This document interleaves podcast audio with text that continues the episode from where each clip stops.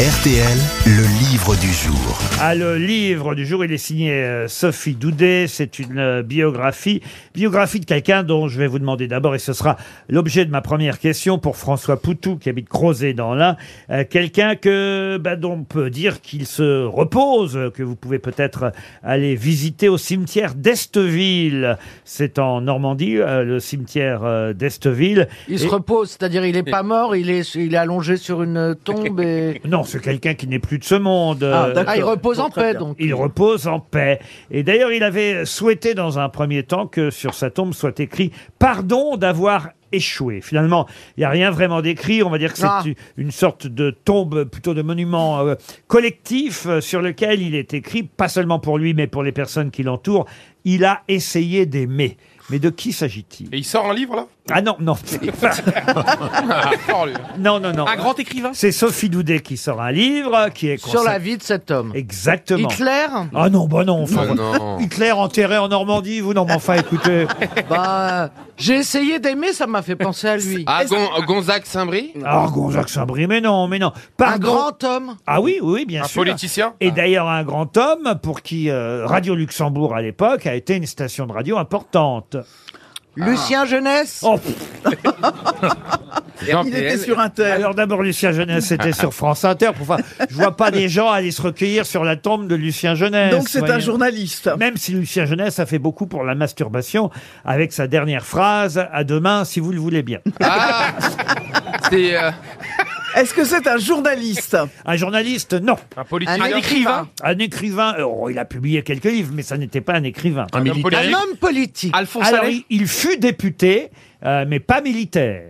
Il a été député, mais pas un député comme les autres, justement. Est-ce Mais qu'il a été connu par Le rapport à chanoine ça Kir pas le chanoine Kir, mais on se rapproche. Ah, euh, la- L'abbé la- Pierre Pardon L'abbé L'abbé Pierre. Ah L'abbé oui. Pierre, bonne réponse de Caroline Diamant. Bonjour Sophie Doudet.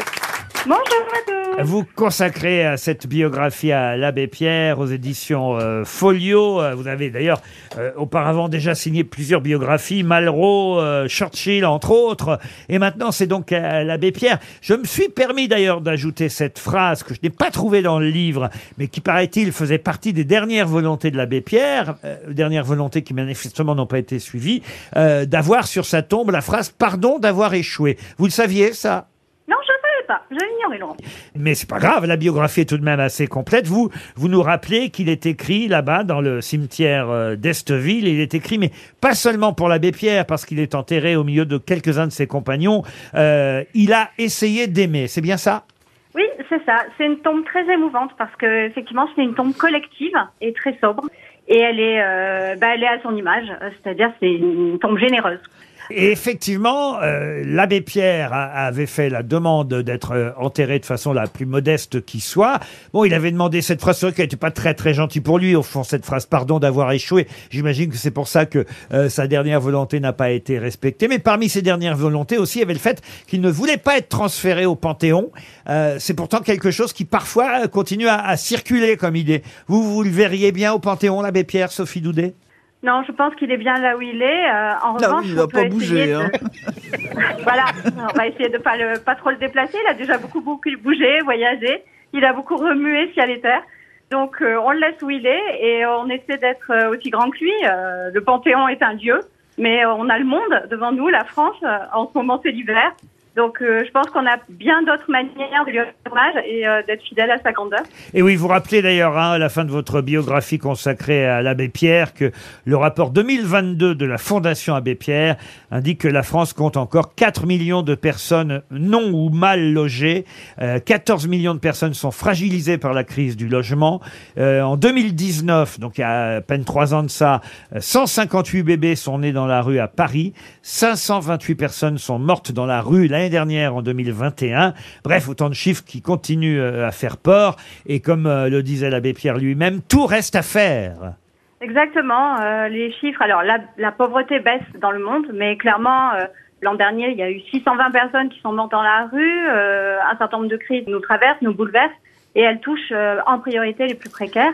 Donc, effectivement, euh, tout ne reste pas à faire, mais énormément.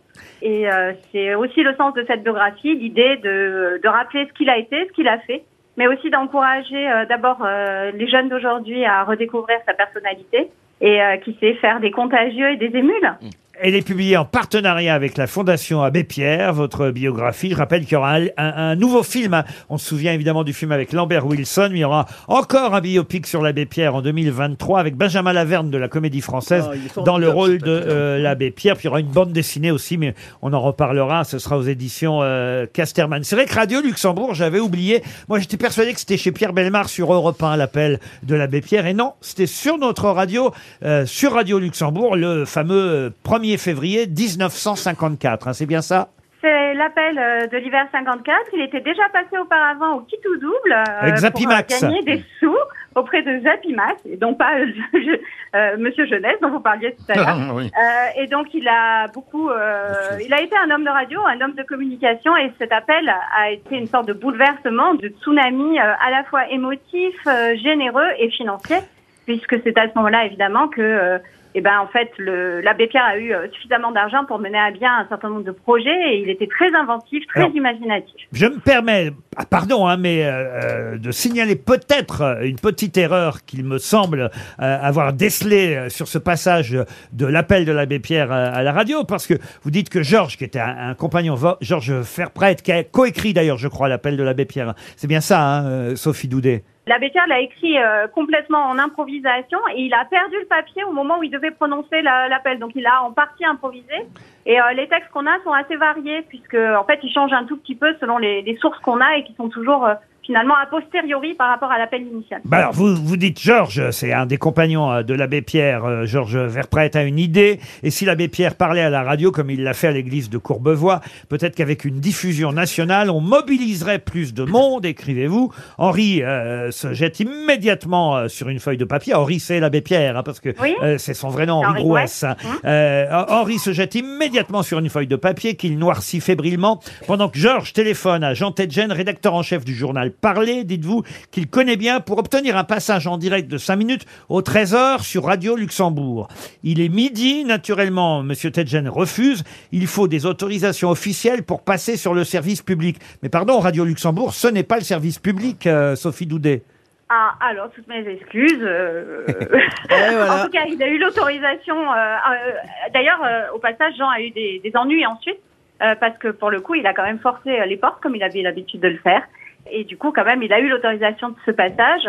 Et c'est ce qui a déclenché, en fait, ce qu'on appelle euh, la vague de générosité euh, qui a suivi. Ce qui compte, c'est effectivement de penser Oui, à ceux qui sont dans la rue et euh, évidemment de bah, de donner pour euh, la fondation euh, Abbé Pierre ou euh, Emmaüs, euh, évidemment. Mais voilà, je me permettais cette petite réflexion parce que c'est vrai que dans une biographie, on aime bien que ce soit précis. Mais en tout cas, Radio Luxembourg n'a jamais été une onde euh, des ondes du Vous service. voyez la contagion, hein, Ruquier devient chiant comme moi. Il doit trouver Ah ben non, mais parce que il va quand- pinailler comme moi. C'est pas ça, mais pardon, euh, c'est Oui, que oui, c'est quand- vrai. Quand on est une radio d'information, on exerce une mission de service public. Ah, Mais ça c'est vrai. Ah oui. Mais on n'est pas une radio du service Ben, public. voilà. Pardon, hein, Sophie Doudet, mais c'est comme ça. J'ai jeté un- une Et sorte ne vous étonnez pas si vous vendez pas un seul bouquin. hein. Merci, mais merci beaucoup à tous. Non, vous êtes formidable. Bah non, mais bon, on adore la vie de l'abbé Pierre et tout, mais voilà, moi j'aime bien euh, que les choses. Bah dans une biographie, les choses doivent être euh, précises. C'est le principe même d'une biographie. On vous remercie, Sophie Doudet. C'était le livre du jour.